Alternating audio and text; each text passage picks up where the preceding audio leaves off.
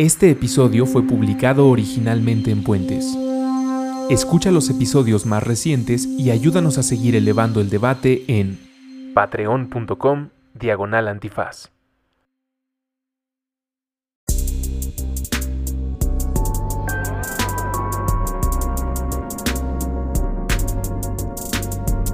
No se dice provincia, borrando líneas en el mapa a través de puentes, con Patti de Obeso. Disponible en iTunes, Spotify, Patreon y puentes.mx. Hola, ¿qué tal? Bienvenidas y bienvenidos a un episodio más de No se dice provincia.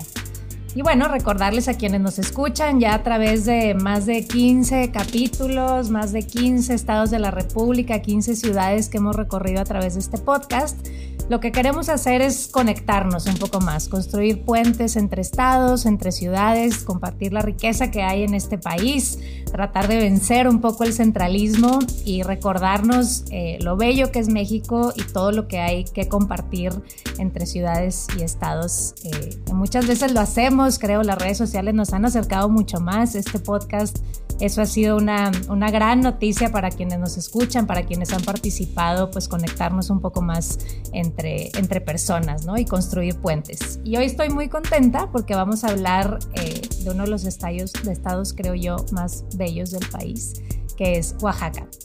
Y para hablar de Oaxaca nos acompañan dos grandes invitados. Eh, Mariana Toledo. Mariana, bienvenida.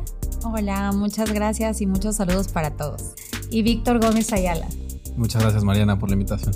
Mucho gusto, pues a todos que nos escuchan, eh, Mariana y Víctor, que eh, un, ejercicio que hicimos en redes sociales de poner, bueno, ¿y quién nos recomiendan para invitar de Oaxaca? Obviamente tenemos ahí conocidos y, y, es lindo eso, ¿no? Que luego, luego salen personas orgullosas que quieren venir a hablar de sus estados y les agradezco mucho que vengan a compartir aquí su tiempo y, y bueno, todo su cariño que tienen a Oaxaca, que ya lo hemos comentado un poco. De hecho, aquí tenemos enfrente que Mariana nos trajo una gran botella bien bonita de mezcal y un quesillo oaxaqueño. Entonces, bueno, no sé si el nombre esté correcto o no. Y bueno, justo quisiera, eh, ayer que me puse a leer de Oaxaca, ¿no? Y la cultura y la historia y la gastronomía, pues hay tanto que hablar, ¿no? Hay muchísimo que decir de Oaxaca. Y entonces pensé empezar en la conversación preguntándoles... Eh, ¿Cuál es la mayor riqueza para ustedes de Oaxaca? Si tuvieran que escoger una cosa, y ahorita podemos hablar de todas las demás, pero cuando les preguntan por su estado, por su ciudad, ¿qué es lo que más quisieran resaltar o compartir? ¿Quién empieza? Bueno, yo, yo, yo empiezo en esta ocasión. Eh, yo considero que lo que uno puede decir que identifica a Oaxaca es la cultura y las tradiciones que tenemos en cada uno de nuestros, de nuestros pueblos, porque somos 16 etnias más el pueblo afromexicano que formamos Oaxaca y en esta pluralidad, en esta diversidad, en este mestizaje que ha ido surgiendo a través de pues ya siglos, somos, somos fuertes y nuestras tradiciones y nuestras costumbres nos unen. Pero además yo quiero mencionar que mm, cualquier oaxaqueño que sale de su tierra lleva consigo no solo, como bien decías, el quesillo, porque también eso es importante decir, no, no se dice queso Oaxaca, se dice quesillo.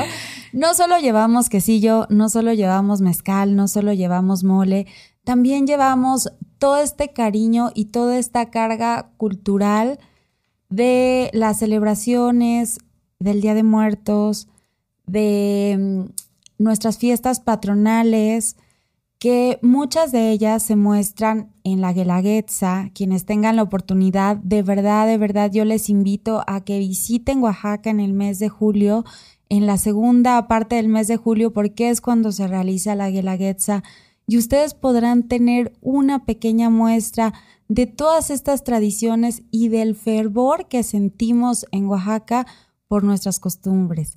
Hay una tradición que, bueno, creo que es única en el país, que es la celebración del Día de la Samaritana.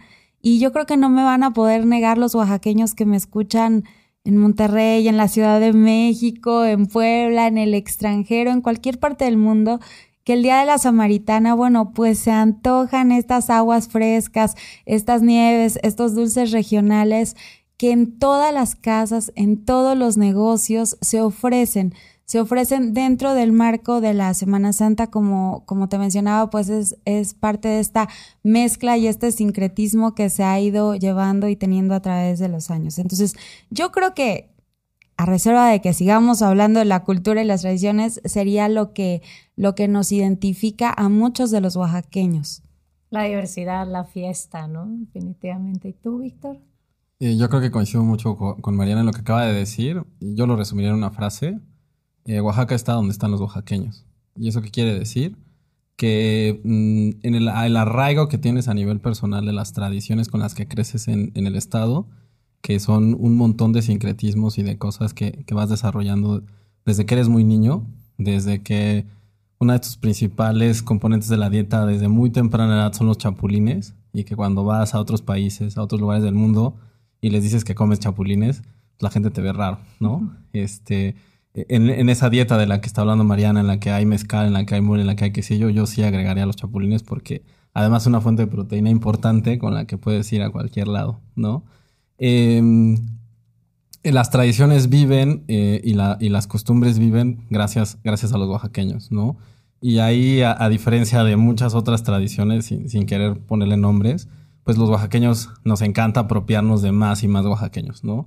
Este, el, ritual de, cómo te conviertes en oaxaqueño es muy sencillo. Tienes que tomar mezcal, tienes que decir quesillo en vez de decir queso Oaxaca, tienes que comer chapulines y tienes que eh, dignificar una que otra de las tradiciones, ¿no? Eh, yo creo que te conviertes en oaxaqueño en el momento en el que, como dice Mariana, este, tomas, tomas agua el día de la Samaritana, que es durante la cuaresma, en el momento en que pones una ofrenda de muertos en tu casa, y en el que eh, todos estos se convierten en pretextos para juntarte con mucha gente, ¿no?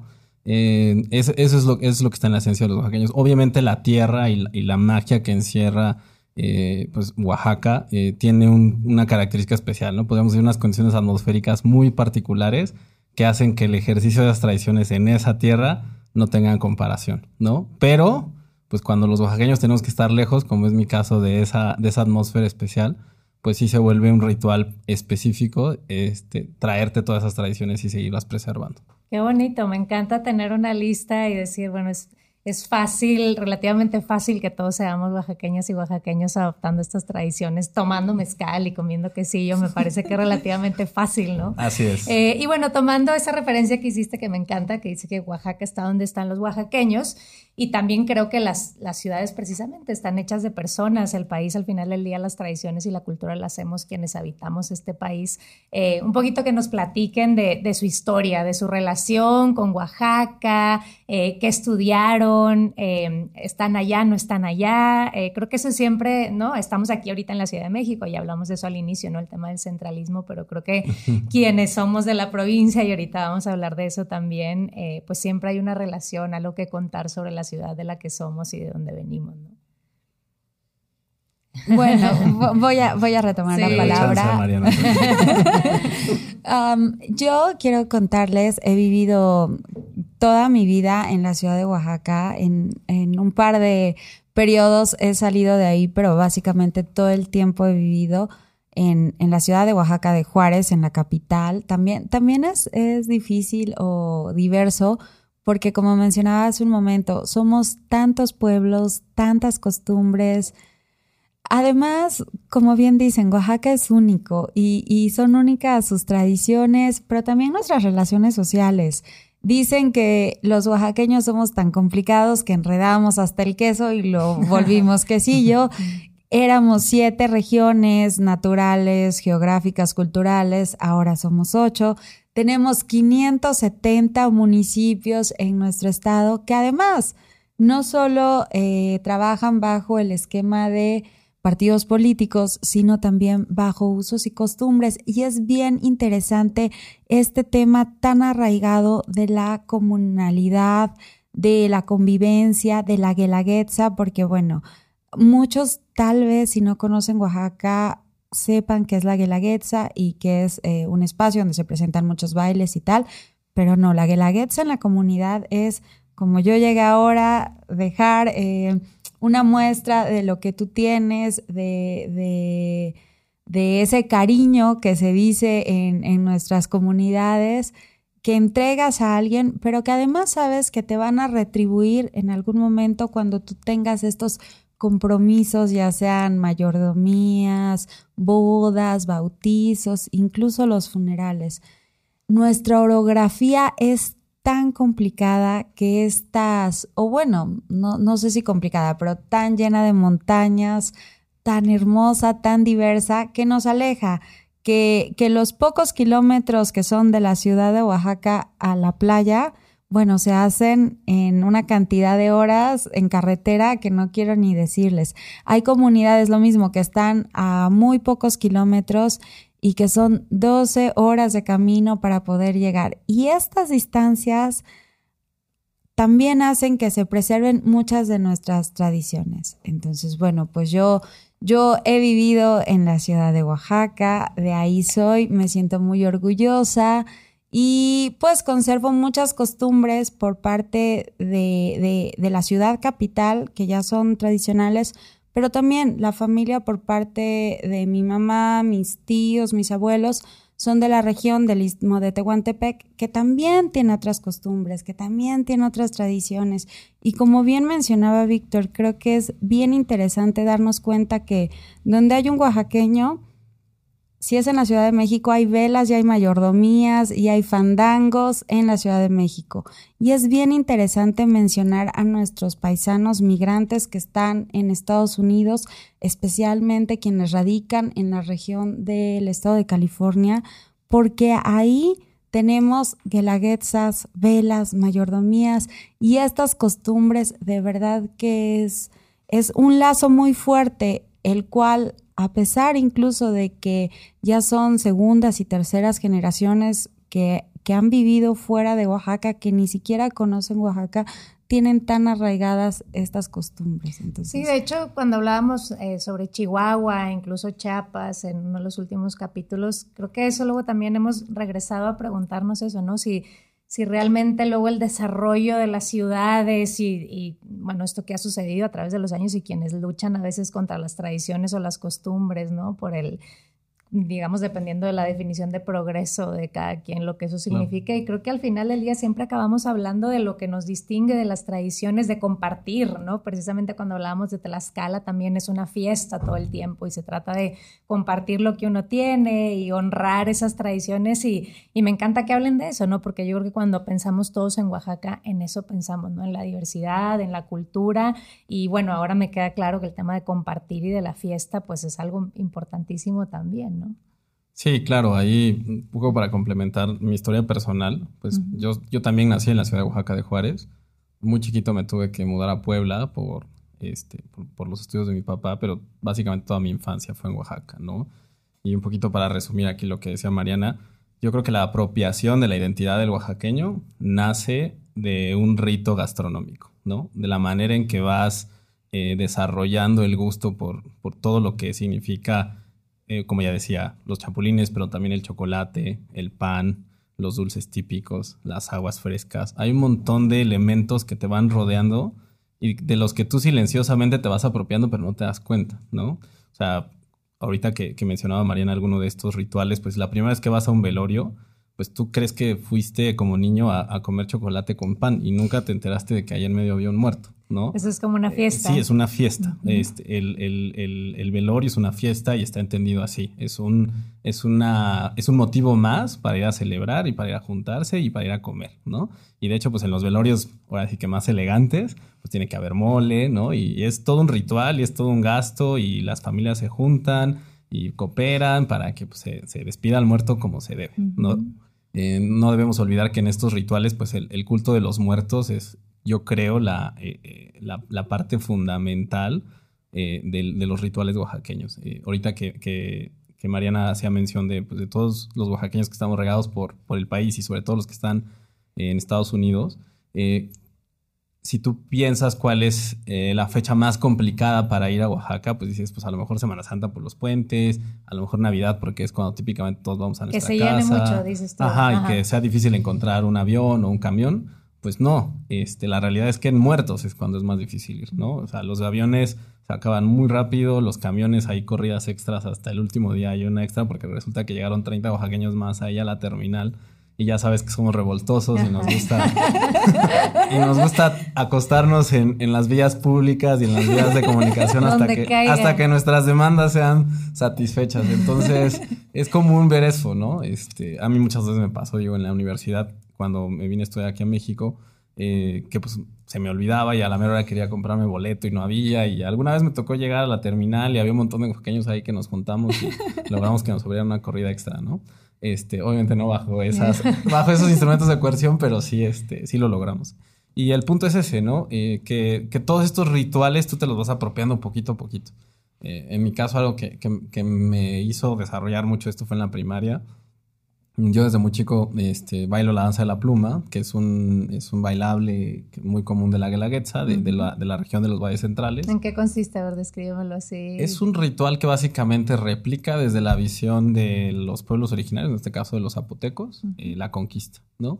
Y eh, hay muchas variantes, pero en el caso de la que yo practicaba, y que ya, ya hace un rato que no bailo, pero que, que me gusta mucho, es la, la de Cuilapan de de Guerrero en honor al, al, este, al, caudillo de la independencia, que ahí fue donde, eh, donde estuvo prisionero un tiempo. Y esa variante era la que bailábamos en la primaria. Había un grupo folclórico, que es algo también muy común en Oaxaca, que en tu primaria hay un grupo folclórico donde bailan la guelaguetza una vez al, al año, ¿no? Y entonces ahí desde chiquitos, pues desde los 8 o 7 años, pues empezar a bailar la danza de la pluma, ¿no? Que físicamente es muy demandante y que pues, en algún momento este, me tocó ahí bailar en, la Plaza de la Danza y en el centro de la ciudad, en el propio auditorio de la Guetza y alguna vez. Este, pero te vas apropiando de eso, ¿no? Te, se, vuelve lo común en tu vida, de vez en cuando ir a bailar, los rituales propios, de vez en cuando poner tu ofrenda.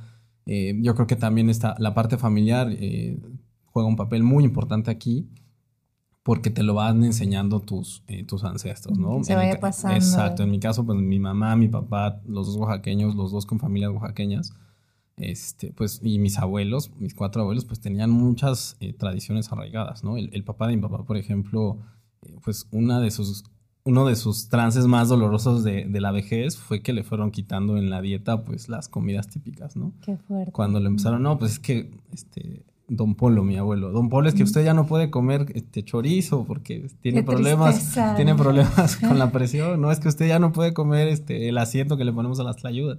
Entonces eso, él decía que eso lo mataba, ¿no? Eso que eso lo hacía envejecer más que si que si lo dejaban este, comer lo que quisiera.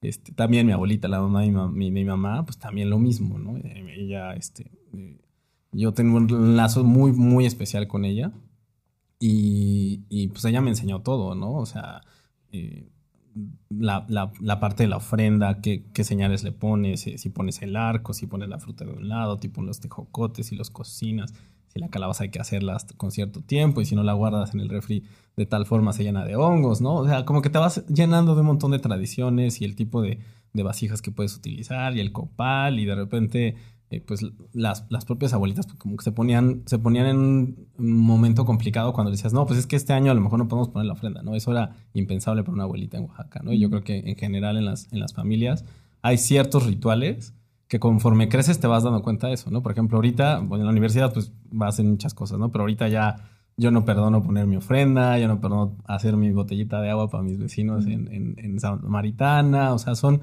son tradiciones que le vas heredando. Mi hija nació aquí en México, pero son cosas que ya tiene súper arraigadas, ¿no? Y, y, ella ya, el, el, tema del quesillo ya lo tiene más que dominado, ¿no? este, tiene cuatro años y la frase más elaborada que tiene es, yo solo como quesillo de Oaxaca. Ah. Oye, no, qué lindo escucharlo. Me encanta esto de, bueno, uno lo sabe, ¿no? Obviamente cuando pensamos en Oaxaca y pensamos en la historia y claramente en las tradiciones, en los pueblos indígenas, pensamos en Oaxaca, pero escucharlos a ustedes, ¿no? Decir, hablarlo así, como que son tradiciones que se pasan, que están súper que no puedes perdonarlas. Y esta relación con la comida, ¿no? Que si bien creo que en muchos estados lo tenemos, ¿no? Y yo hablo de la carne asada y alguien más habla de este, ayer hablábamos que de dónde son los tacos al pastor y todo un debate con los tacos, ¿no? Pero creo que también, como ya lo dijiste ahorita, Víctor, el referente de, pues, de la gastronomía en Oaxaca es algo eh, que todos reconocemos internacionalmente, a lo mejor sin saberlo, ¿no? Y creo que es importante hablar de eso, ¿no? Hablar de pues, los tamales, las tlayudas, eh, la calabaza, el mole, los chapulines. Oye, eh, es que además tenemos siete moles.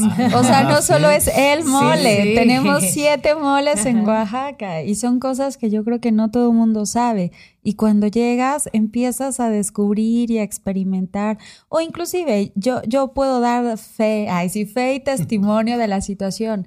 Aún viviendo en Oaxaca o viviendo en la capital, conforme uno va creciendo, va descubriendo y vas enamorándote de tu estado y conociendo más, bueno, pues ya sabes que en la costa se comen cosas distintas y hay, hay un mole, hay unos ritos distintos. Y en la Sierra Norte lo mismo. Y en la zona de la Mixteca de la misma manera. Entonces, yo, yo siento que tenemos tanta variedad, tanta riqueza que no, no, no tendríamos tiempo, yo tal vez en un año viviendo en Oaxaca, de conocer toda la riqueza, porque incluso en las fiestas, cada, cada santo, cada comunidad tiene su propia fiesta. Y bueno, pues son ritos, tradiciones que, que te van empapando y que vas conociendo y que conforme uno va conociendo, pues va aprendiendo a amar y a valorar y a darle como esta importancia que tienen. A ver, platícanos de lo que más te gusta a ti comer eh, en Oaxaca o a dónde llegarías. Algo también que me gusta preguntar y, creo que es, digo, tomando además Oaxaca, que es un todo un tema, ¿no? Es qué cosas solo ustedes conocen por ser de allá y por vivir allá, ¿no? Creo que eso también es muy importante, el típico puestito de la esquina o el mole de la señora que lo hace, y, ¿no? Creo que eso, eso está chido también, decir qué cosas son ustedes sus favoritas y si alguien va a Oaxaca, ¿dónde lo llevan esos lugares locales, tradicionales, ¿no? Yo soy muy fan de las tlayudas, o sea, yo tengo que aceptarlo, soy muy fan de las tlayudas. Creo que cada colonia en la ciudad de Oaxaca tiene su puesto de tlayudas este, exquisito. y no porque sea muy elegante o muy elaborado, sino porque. Por, exactamente, por el sabor que tiene. Eh, Descríbela por si hay alguien que, es que en no algunos, sabe lo que es una tlayuda. En algunos debates que he sostenido gastronómicos de muy alto nivel y muy interesantes. Se ponen, se ponen. Se ponen duros, se ponen Considero que el elemento principal que define una tlayuda es el frijol cómo está preparado el frijol. Pero bueno, para las personas que no saben qué es una tlayuda, es una tortilla pues bastante grande, tal vez como de 30 centímetros de diámetro. Hay unas enormes. Ajá, dependiendo. ajá, dependiendo del hambre que tengas, así ya, ya la pedirás, ¿no? Se le pone asiento, que es manteca de cerdo, se le pone una capa de frijol, hay quien le pone colo lechuga, dependiendo el gusto, mucho quesillo deshebrado, entre más quesillo mejor, y ya se elige eh, la proteína, ¿no? lo, que es la proteína, un pedazo de tasajo asado, cecina enchilada, chorizo, y bueno, ya están las variantes eh, más modernas que incluyen arrachera, etcétera, pero digamos que esas no son tan tradicionales. Las clásicas son eh, tasajo, cecina enchilada o chorizo. Fíjate que yo hubiera pensado que lo que más hace la diferencia es la tortilla, más que los frijoles, no sé por qué. Bueno, en, en mi muy particular este punto de vista, es, el sabor de los frijoles. Porque, porque claro que, que, debe de haber quien abra una lata de frijoles, embarre las, la ayudas con ese frijol, pero no es lo mismo.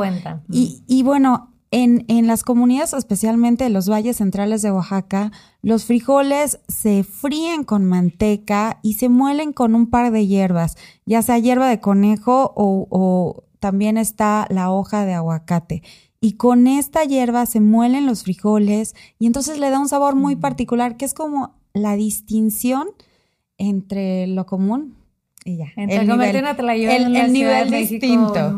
Sí, nada más para complementar a Mariana, creo que hay que tomar en cuenta que son frijoles negros, ¿no? no son ah, sí, sí, por supuesto. Porque ya, ya se lo ves a, escala nacional, luego ya, ves, ya luego ves unas cosas que sí te espantas, ¿no? Este, eh, agregaría también el tipo de maíz, ¿no? O sea, en, Oaxaca es muy común el maíz morado, que hace que la tortilla sea así como gris. Eso también. Esas son como las senior, ¿no? Las, las buenas. sí, ya empezando por ahí, Esas, ya son mucho más gourmet, ¿no? Este, pero es, es, normal que sean de maíz, eh, de maíz blanco o de maíz morado, ¿no?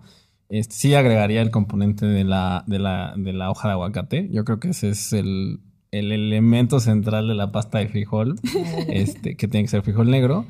Eh, el queso también agregaría que a veces cambia, ¿no? Porque está el quesillo que es el, el, el worldwide famous, pero El- el- el eh, sí, pero también está el queso Ajá. fresco, el que se deshebra, que se que se espolvorea, ese también es común cuando está fresco, ¿no?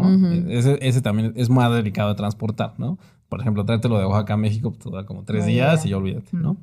Este la proteína, digo, aquí también luego te encuentras en algunos restaurantes en México, y ya es normal porque también pasa en Oaxaca, pero menos, que te pongan este chapulines, ¿no? Y ah, sí, también, te, te ayudas de este, chapulines, sí, también ya hay. Sí, también, también hay otro componente que son los, los famosos chepiches, que son como ah, unas vainas. sí, por supuesto. Que son claro. como unas vainas este, de, un, de un árbol especial que pues, literal este, te los vas comiendo. Te ponen tu hojita al lado y te los vas comiendo. Mm. Este, o sea, so- hay como otra vez, ¿no? La, la ayuda es el pretexto, pero alrededor en diferentes lugares vas encontrando este, complementos que, que tradicionales que ya solo vas encontrando en la ciudad que te, que te agregan valor al, al- al- a comerte una tlayuda. ¿no? Para que no los engañen, empiezan a checar primero el frijol y el color del maíz y Es- luego ya ahí- vamos viendo ahí vamos para viendo, sí. ¿Y qué más, Víctor? ¿A ti qué es lo que más te gusta comer?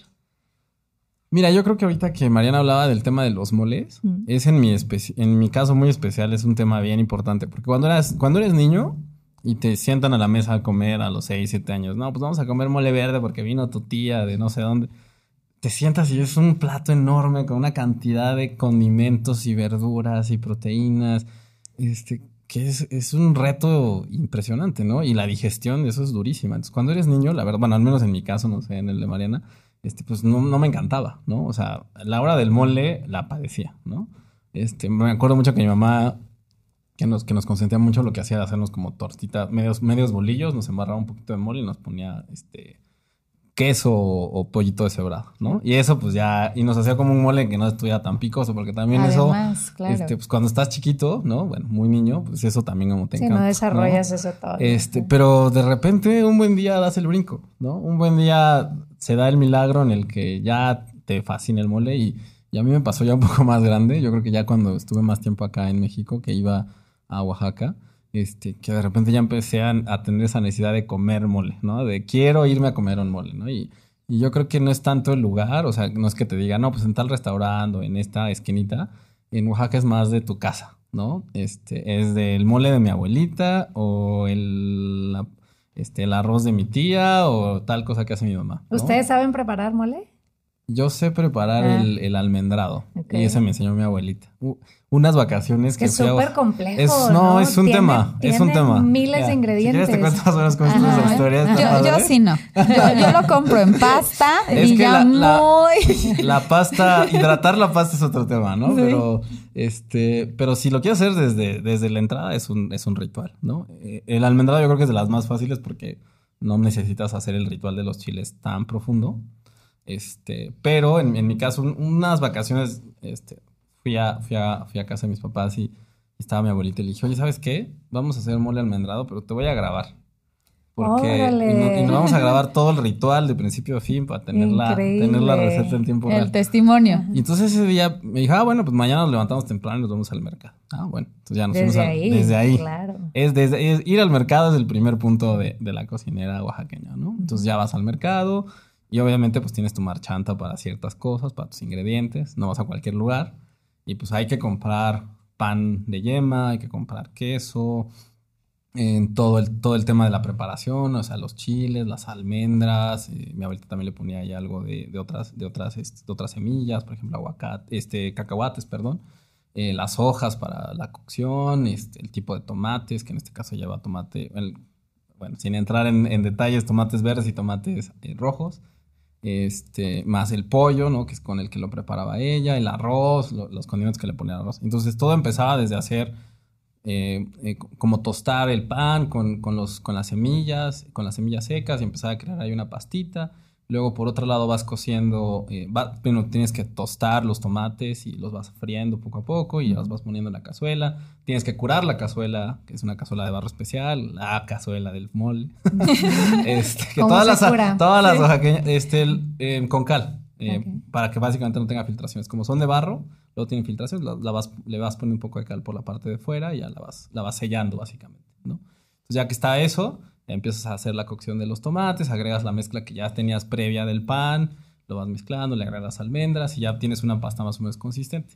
Ahí, este proceso que ya te lo conté en unos cuantos segundos, toma bastantes horas. toma bastantes horas. Ya al final, ya que está una mezcla más o menos eh, consistente, digo, así lo preparaba mi abuelita y no quisiera ofender a otras personas porque yo sé que hay tantas variedades como, como te quieras imaginar y a lo mejor estoy cometiendo alguna, me estoy brincando algún punto importante, pero también, y luego por otro lado tienes que hacer la cocción del, del pollo, tiene que cocer el pollo y demás y al final ya mezclas la, bueno, a, veces lo pones dentro de la misma cazuela, el pollo con el mole, o a veces más al momento de servirlo, pones el pollo y lo cubres con el, con, el mole, ¿no? Y ya luego le agregas el, el, arroz o unos condimentos que tú quieras. Y ahí ya varía mucho. Hay quienes le ponen, por ejemplo, plátanos fritos, algunas otras cosas adicionales al, al arroz, ¿no? Este, pero como bien te dice Mariana, pues hay siete variedades de mole, variedades, ¿no? Que eso es como por ahí hay que empezar. Son esas siete variedades y de ahí hay tantas ramificaciones como familias te puedas imaginar. Sí, justo yo, digo, te escuchaba, yo no soy tan fan del mole, pero ahora que lo pienso y los escucho, seguramente porque no he comido un mole propiamente preparado, ¿no? Un buen mole oaxaqueño, pero, pero bueno, sí, creo que como dicen ustedes, es un tema de, la diversidad. y muchos otros platillos, los tamales, etcétera, ¿no? Que pues son eh, representativos de Oaxaca y como les decía, eso pensaba a veces a lo mejor en el extranjero o incluso en otros estados que no sabemos, ¿no? Que las cosas vienen de Oaxaca y se preparan allá y creo que es importante, como ya decía Mariano al inicio, visitar, ¿no? creo que ese es un punto muy importante. Yo viniendo de la parte del norte del país, ¿no? Nos pasa mucho esto que, por ejemplo, en el norte, ¿no? Que vamos más a Estados Unidos, a otros países que viajar por México, ¿no? Ir a Oaxaca, que creo que es uno de los primeros lugares que como mexicanos tendríamos que pisar, ¿no? Y como les decía ayer, eh, como leyendo un poco, bueno, pues claro, es la, tierra de Porfirio Díaz y de Benito Juárez, y luego todo el tema cultural eh, de arte, ¿no? Rufino Tamayo y Toledo. Y bueno, como ya lo decías, Mariana, al principio, pues 570 municipios, la mayoría regidos por usos y costumbres, o sea, un contexto social desde la historia, ¿no? Revolucionario, etcétera, que ha, marcado al país de muchas maneras, ¿no? Y, también hay como sus, entiendo, ¿no? Ventajas y desventajas de, ciertos temas eh, que tienen que ver con esto, ¿no? Y el contexto social, y eso era ayer lo que pensaba y platicando con Carla, que me ayudó a preparar el, el capítulo. Em, pues eso, ¿no? Preguntarles cómo conviven los municipios o las personas que no están, no son parte de estos usos y costumbres, con los que sí son, ¿verdad? Y, en, términos también del contexto social que se vive, ¿no? De, de pobreza, el tema de la educación, o sea, es como un caldero de cosas que están sucediendo siempre en Oaxaca y a veces eh, a lo mejor desde fuera nos hace falta como información, esa sensible que ustedes tienen de cómo entenderlo, ¿no? Y cómo, cómo honrar o cómo apoyar esos movimientos, esas tradiciones, que luego mucha gente se queda más con el tema de la migración o de la educación, etcétera. Y creo que hay que entender un contexto que es bien complejo y que ustedes probablemente son quienes tienen mejor información de, del tema, ¿no? Claro, ahorita que hablabas de los temas de desarrollo, yo creo que a nivel local, pues el mayor reto de Oaxaca es un tema de desarrollo económico, ¿no? Eh, si tú piensas, por ejemplo, en cifras a nivel nacional, eh, la contribución que hace el Estado de Oaxaca, de acuerdo con el INEGI, es de aproximadamente 1.5% de la economía nacional, ¿no? Eso te dice que cuando el país crece a, tasas cercanas al 2%, Oaxaca con los últimos números que tenemos de 2017 bajó su crecimiento 3%, pero pues eso no se refleja a nivel nacional porque es una economía muy pequeña relativa al tamaño del país, ¿no? Ahora sí, desafortunadamente en la parte de desarrollo, pues los indicadores sí son alarmantes, ¿no? Nada más un dato, el tema de educación. la escolaridad promedio del mexicano es de más o menos 9.2 años de escolaridad, es decir, este, pues casi, casi preparatoria, ¿no? Este, secundaria casi terminada, ¿no? Y en el caso de Oaxaca es de 7.1 años, ¿no? Entonces, eso te dice que hay un rezago muy fuerte en términos de, desarrollo en promedio, ¿no? Obviamente la variabilidad, la heterogeneidad que observas al, interior del, estado, pues es muy amplia, ¿no? Este, municipios como a lo mejor Oaxaca de Juárez o Juchitán o Pinotepa, este, o el propio Tuxtepec en la región este, que colinda con Veracruz, pues son municipios que están un poco más desarrollados, pero ya hay otros que son muy rezagados, ¿no? Los municipios que están en, en la sierra, ya sea en la norte o en la sur, Este, son, son municipios que adolecen de muchas carencias y que obviamente tienen rezagos importantes. Em, eh, en todos los indicadores, ¿no? Si pensamos, por ejemplo, de manera reciente, este, se volvió muy eh, cotidiana esta escena de ver, por ejemplo, mujeres dando a luz en los patios o en los jardines de los hospitales. Fue una escena desafortunada muy frecuente, ¿no? Eh, la violencia contra la mujer también es un tema muy importante. Desde este, todo esto que hablamos de los usos y costumbres en muchas facetas para, los, para las mujeres oaxaqueñas se ha convertido en un en un nicho donde sus, sus, derechos son muy vulnerados en muchas facetas, desde principios de representación política hasta cuestiones asociadas con planificación familiar, ¿no?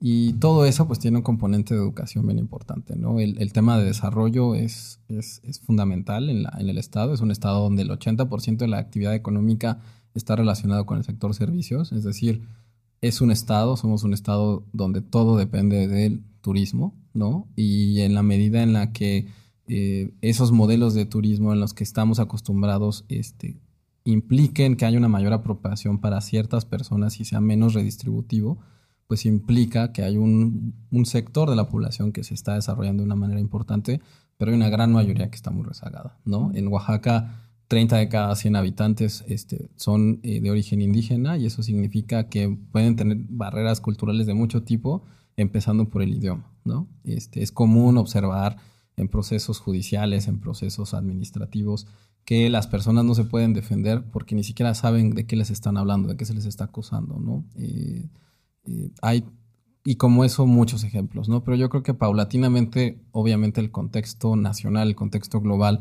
ha hecho que este, haya nuevas, nuevas ideas que se estén teniendo en el, en, en, las, en, la, en el Estado. Sin embargo, los temas de desarrollo sí, sí se mantienen muy rezagados y ese es el principal reto. Eh, hay quien habla de que pues el, el, tema podría ser un tema de productividad, pero si nosotros tratamos de pensar en un caso... Sí, pero que es primero, eh, que, ¿no? Sí, pero, pero inclusive en ese, en ese debate, mm. este, parecería un poco estéril si lo piensas de esta manera. Cuando tú tomas migrantes mexicanos que van a Estados Unidos, que van, por ejemplo, a California a trabajar en una diversidad de industrias, desde la parte agrícola, desde la parte industrial, desde la parte de servicios, no se ven esas diferencias en productividad. Si tú tomas un ciudadano promedio de Monterrey, un ciudadano promedio de Oaxaca, un ciudadano promedio de Puebla, un ciudadano promedio de Hidalgo y los llevas a un lugar donde las condiciones para competir son iguales, resulta que son igualmente productivos. Entonces la productividad a nivel individual no es lo que te explica esas diferencias. No es que unos sean más flojos o más trabajadores. Lo que significa es que hay un conjunto de factores que condicionan el contexto de esa productividad. Tenía, tengo un buen amigo que decía, bueno, a lo mejor, a una hipótesis, el hecho de que haya habido gasoductos en la región de Nuevo León desde hace décadas te explica la diferencia con los niveles de productividad que puedes observar en Oaxaca. Y quizás tenga razón, porque la manera en que accedes a cierta, a cierta provisión de recursos básicos, a cierta provisión de cosas elementales en la, en la manera en que puedes desarrollar tu productividad, pues obviamente eso impacta en la capacidad que tiene la economía para crecer. Y eso es algo en lo que, pues obviamente, tenemos como reto en términos de política pública en el Estado. O sea, desarrollar un montón de cuestiones de comunicación. Por ejemplo, eh, la, la, carretera principal que conecta la ciudad de Oaxaca con la ciudad de Puebla y a su vez con el DF es una carretera que se inauguró en 1994. En ese sentido, hasta 1994 la ciudad de Oaxaca era como, como, una, como una ínsula y desconectada por completo del contexto nacional, ¿no?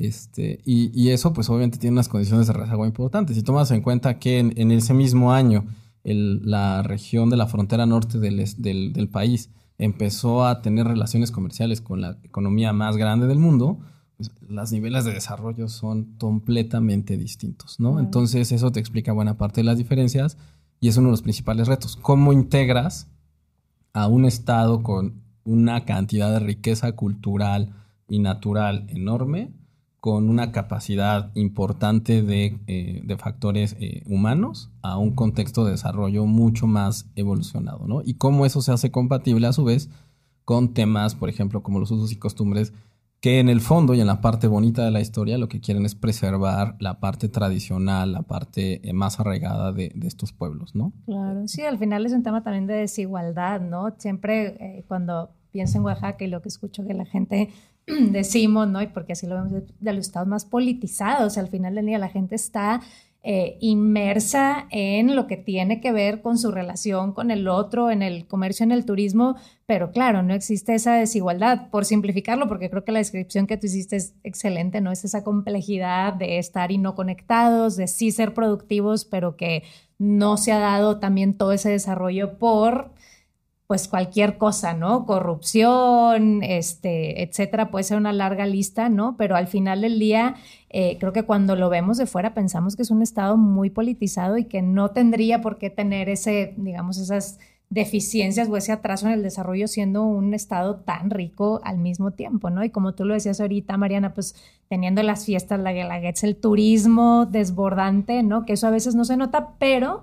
Eh, justo pensando en los usos y costumbres y en cómo las mismas comunidades se organizan y comparten, creo que a lo mejor son modelos que de otra manera también tendríamos que tomar, ¿no? Porque en otras ciudades hiperdesarrolladas o que lo podríamos ver así, que siguen siendo desiguales, eh, pues sigue habiendo mismos problemas, ¿no? En términos, eh, nos volvemos también más desconfiados, más encerrados, ¿no? Las, todas las colonias cerradas, ya nadie confía en nadie y creo que son estos contrastes, ¿no? De modelos políticos y de organizaciones ciudadanas que se dan en, otras ciudades, ¿no?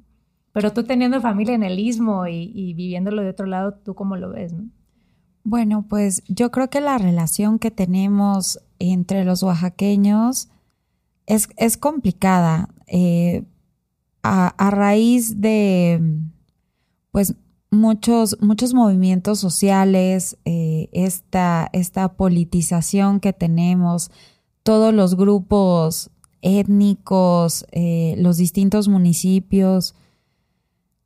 Y, y, yo, yo sí pondría en la mesa el tema de la corrupción, porque realmente ha sido uno de los de, los, de las situaciones más complejas que llevan en muchos casos a poblaciones que están eso, alejadas a 10 horas del centro de la ciudad, a pasar dos días bloqueando una oficina gubernamental, porque no han recibido los recursos necesarios para construir una carretera, para los recursos que tengan un médico en sus clínicas comunitarias por cualquier situación. A veces pienso también es entre corrupción e insensibilidad de, las personas que han estado, de, varias, no voy a decir que todas, porque hay quienes sí se comprometen, pero de, muchas personas que han estado en cargos públicos que,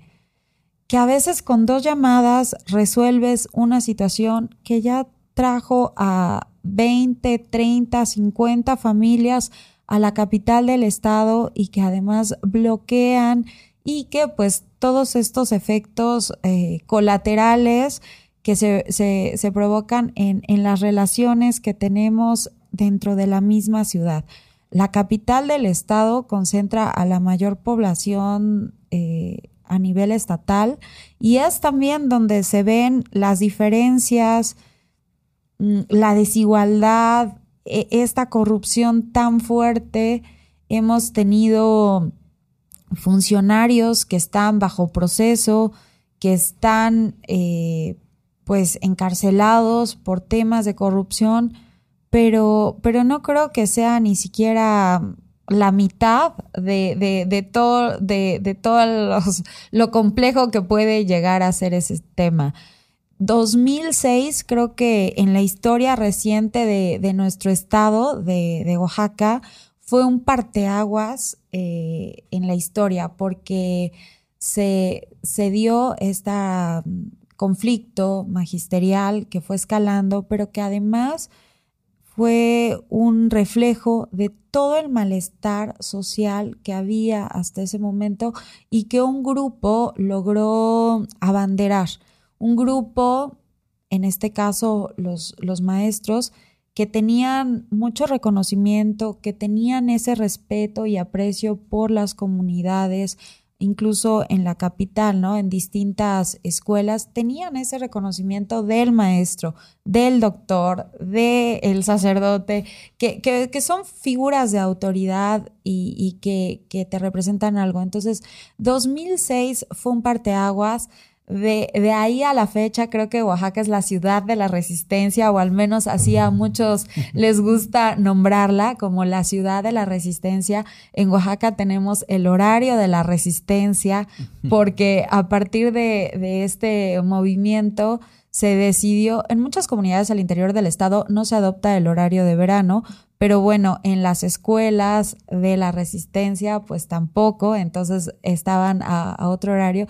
Y bueno, son, son como todos estos elementos que hacen único a nuestro estado y a pesar de que estábamos entre bloqueos, entre barricadas, que había toque de queda a cierta hora porque entonces tenías que cruzar las barricadas o había enfrentamientos, de la violencia tan fuerte que se vivió en, en, algunos momentos y en algunas zonas de la ciudad.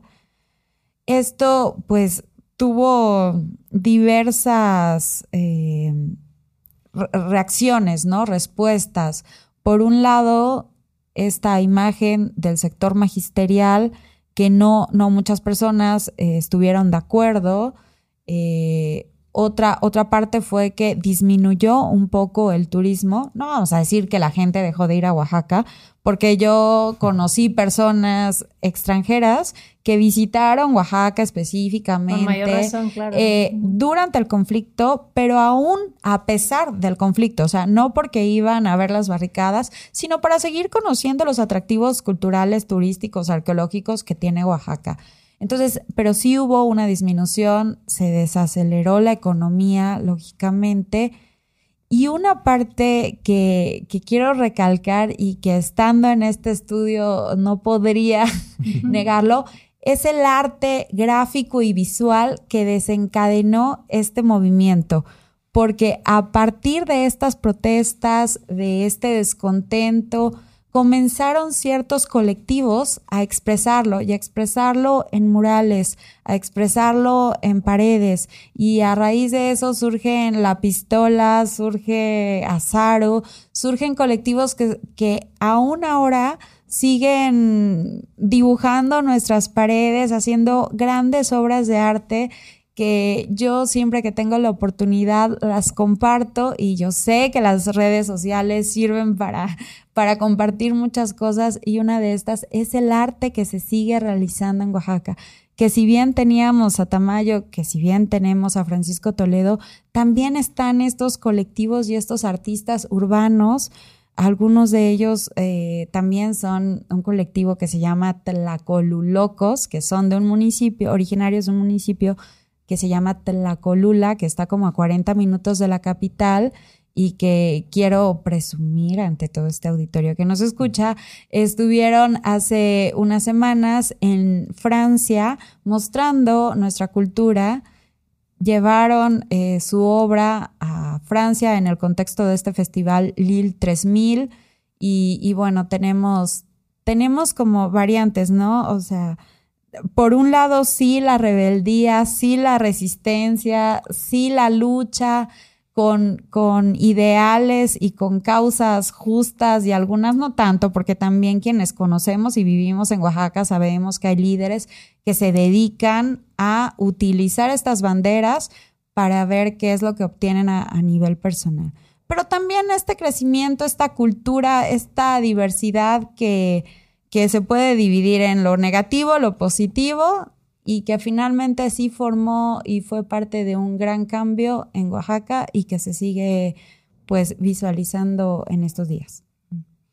Pues sí, la verdad que me encanta escucharlos porque justo es al principio, ¿no? Como me toca escuchar pues no el pensamiento, por llamarlo así a veces, ¿no? Del norte o de otras partes del país que tendemos a poner las cosas en blanco y negro, ¿verdad? O tener la información que nos hace llegar los medios de comunicación, que siempre es muy limitada, creo yo, ¿no? Y al final del día los problemas, si los tenemos en México, son mucho más complejos que lo que alcanzamos a ver en medios, incluso a veces en redes sociales, aunque como dices tú, se ha vuelto un espacio también más democrático para compartir información, ¿no? Y uno de los objetivos de este programa precisamente pues es compartir iniciativas, cosas que se están haciendo en los estados, en las ciudades que vale la pena conocer, pues no solo en la Ciudad de México, sino entre ciudades, ¿no? Y algo con lo que yo me quedo y, y que me parece eh, que debemos de tomar como referente en otras ciudades, eh, en el norte específicamente, yo siendo de allá, es precisamente esto, el tema de los colectivos, de los movimientos sociales, incluso de la resistencia, ¿verdad? Creo que, digo, ya tenemos por lo menos los últimos, hablando en términos de violencia ya desbordada, los últimos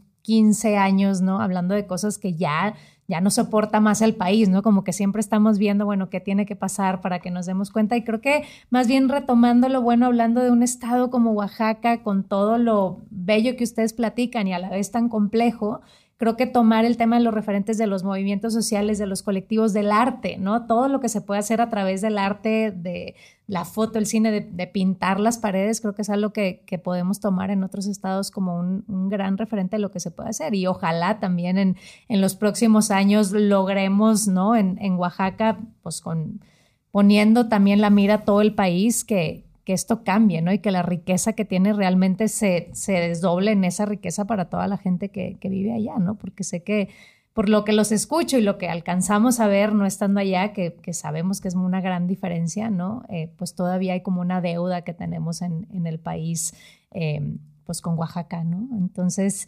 em, y bueno, ya para ir cerrando, eh, preguntarles así la, la, pregunta sello de este programa, ¿no? Es si se dice o no se dice provincia si les molesta, creo que aquí hay un tema que es muy, o sea, es Oaxaca, ¿no? O sea, no hay más. Como que no, ya el tema de provincia se queda un poco lejano, pero bueno, cuando salen y escuchan el término, ¿les molesta o no les molesta? Pues mira, yo creo que es bien común escuchar el, término provincia cuando llegas a, a, México. Este, tenemos un profesor de historia que nos decía que las provincias no existen en México desde el siglo XIX este, en lo cual tienen toda la razón. este, pero sí, o sea, yo creo que esto refleja buena parte de la centralización del país, que, tampoco es un tema este, extraño de, identificar, ¿no? Si tomas en cuenta que, que, más o menos de los 120 millones que somos de mexicanos eh, viviendo en el territorio, eh, entre 20 y 25 viven en la mancha urbana de la zona metropolitana de la Ciudad de México, pues es como una quinta parte, ¿no? Entonces, este, pues es un montón de gente la que ve aquí, los que estamos aquí, este, a, todos nos gusta que nos digan chilangos, ¿no? Aunque muchos no somos chilangos de nacimiento, pero sí, yo creo que, como, como dices tú en el caso de Oaxaca, yo creo que la, la, esta dicotomía de provincia no provincia, yo creo que es muy estéril. es Oaxaca y Exactamente. Este, y, y, bueno, en lo personal, no, no sé en el caso de Mariana, a mí no me ha ofendido nunca. O sea, cuando hablan de la provincia, para mí no están hablando de Oaxaca, ¿no? Entonces, este, porque tienes un arraigo con tu tierra que pues, le puedes llamar como quieras, le puedes llamar como quieras, este, el, el, tema es que si lo conoces, te empiezas, te empiezas a convertir, ¿no? Y eso lo vi mucho, ¿no? Este, puedo decir que yo hice como mis jornadas de alfabetización de chilango y me los llevaba, me llevé muchos amigos allá, les traía tlayudas, este, como que es un tema de conocer, ¿no? Y, y, y, y por lo mismo, pues también aquí vas conociendo mucha gente, conoces gente de Veracruz, conoces gente de Puebla, este, los regios, ¿no? Que son este, también otra, este, otra, otra plática. otra plática. Este, pero gente de todas partes, ¿no? Gente, o sea, los propios mexiquenses que aunque se parecen mucho a los chilangos son distintos, ¿no?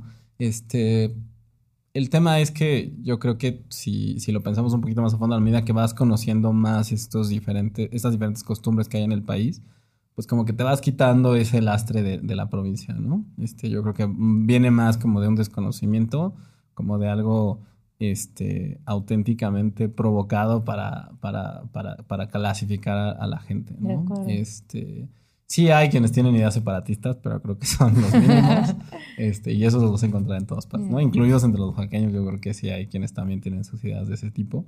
Este, pero en general yo creo que esta idea del oaxaqueño de que tu identidad viene con cosas muy sencillas que tienen que ver con la comida, eh, pues sí, lo mismo, ¿no? del otro lado igual. Eh, es común que, por ejemplo, cuando, al menos cuando era muy niño, que estabas en Oaxaca y veías a alguien manejando así súper loco, este, típico que escuchabas al tío o a la tía decir, ese seguro es chilango, ¿no? Y, este, y pasaba y sí, traía las placas del DF, ¿no? Porque se iba metiendo ahí entre los coches y demás, ¿no? Este, entonces pues como que va de los dos lados, ¿no? También cuando estás allá, pues también los, pues esta idea, la, la, la, otra parte de la historia te dice que pues también, este, pues a los chilangos no se les, no se les ve muy con las mejores, con los mejores ojos cuando no se les conoce, ¿no? Entonces yo creo que viene más de este, de, ir juntando, de irte acercando, este, cuando empiezas a, borrar estas, estas distinciones que llegas a hacer. De acuerdo. ¿Y a ti, Mariana? No, bueno, yo también. Yo también coincido que se dice Oaxaca. Eh, a mí no me ha tocado tanto, tal vez por, por, la misma situación que yo he vivido mucho tiempo, o sea, casi toda mi vida en Oaxaca. Y esta parte de si es provincia o no es provincia, a mí se me hace natural que finalmente pues no somos la Ciudad de México. No, no lo siento como algo discriminatorio, aunque muchas personas pudieran usarlo así. A mí todavía no me ha tocado esto de eh, comentarios que, que a gente de mi generación y sobre todo mayores les ha tocado escuchar de, ay, en Oaxaca sí hay carros. En Oaxaca no andan de guaraches todo el tiempo y con, el, con la ropa folclórica bueno, es un tema de este, desconocimiento, exacto. Pero, pero, pero realmente sí, como, como dice Víctor, yo, yo me siento en, en, cualquier lugar, en cualquier momento con, con personas del país, extranjeros, como una embajadora orgullosa de la cultura oaxaqueña, porque como, como ya hemos comentado, es algo que lo traes aprendido desde que naces, conforme vas creciendo y que al menos en mi caso yo sí siento mucho amor, mucha admiración y mucho respeto por las tradiciones, por los pueblos, por la gente de Oaxaca, por el trabajo que se hace en Oaxaca. Y entonces en cualquier momento, en cualquier espacio es, es bueno para decir, es que Oaxaca, Oaxaca, y su gastronomía, Oaxaca y su arquitectura prehispánica, colonial, eh, Oaxaca y sus costumbres y sus fiestas, Oaxaca, y no, se te acaba la plática hablando de Oaxaca. Y yo creo que hay países y regiones en el mundo que, que pueden ser igual de, de folclóricas o de auténticas, tradicionales, pero pues bueno, uno es oaxaqueño y uno lleva la bandera de Oaxaca no, se les nota por delante. Oigan, de verdad que disfruté muchísimo la conversación, les agradezco que vengan a pues a compartir un poco de lo, de lo mucho que hay. Creo que todos como tarea tendremos que tener, visitar Oaxaca por lo menos una vez al año a comer y a, conocer, que, que, creo que sí, definitivamente cuando hablamos de México es uno de los estados más representativos por todas las razones que ya hemos platicado y por todas las que no alcanzamos a platicar en este espacio. Pero de verdad les agradezco mucho por, por haber venido el día de hoy, por, por compartir. Tenemos una, perdón, bitácora en el podcast, entonces si hay más información que quieran compartir, a lo que nos faltó, nos pueden compartir los datos y ahí lo ponemos. Y a todos ustedes que nos escuchan, precisamente hablando de construir puentes, eh, de compartir, bueno, este podcast y este programa eh, se, se, sostiene a través de pequeñas donaciones que, que nos hacen quienes nos escuchan. Eh, si quieren contribuir y, y, sostener a este espacio, les invitamos a que visiten la página patreon.mx diagonal puentes mx. Aquí pueden encontrar nuestra plataforma para donar. También todos los podcasts que hacemos lo pueden encontrar en la plataforma de Antifaz. Eh, es antifaz.org.mx. Eh, y bueno, pues una vez más gracias y gracias a todos que, ustedes que nos escuchan y nos escuchamos en el siguiente episodio de No se dice provincia. Gracias, Víctor y Mariana. Gracias. gracias. No se dice provincia borrando líneas en el mapa a través de puentes, con Patti de Obeso. Disponible en iTunes, Spotify, Patreon y puentes.mx.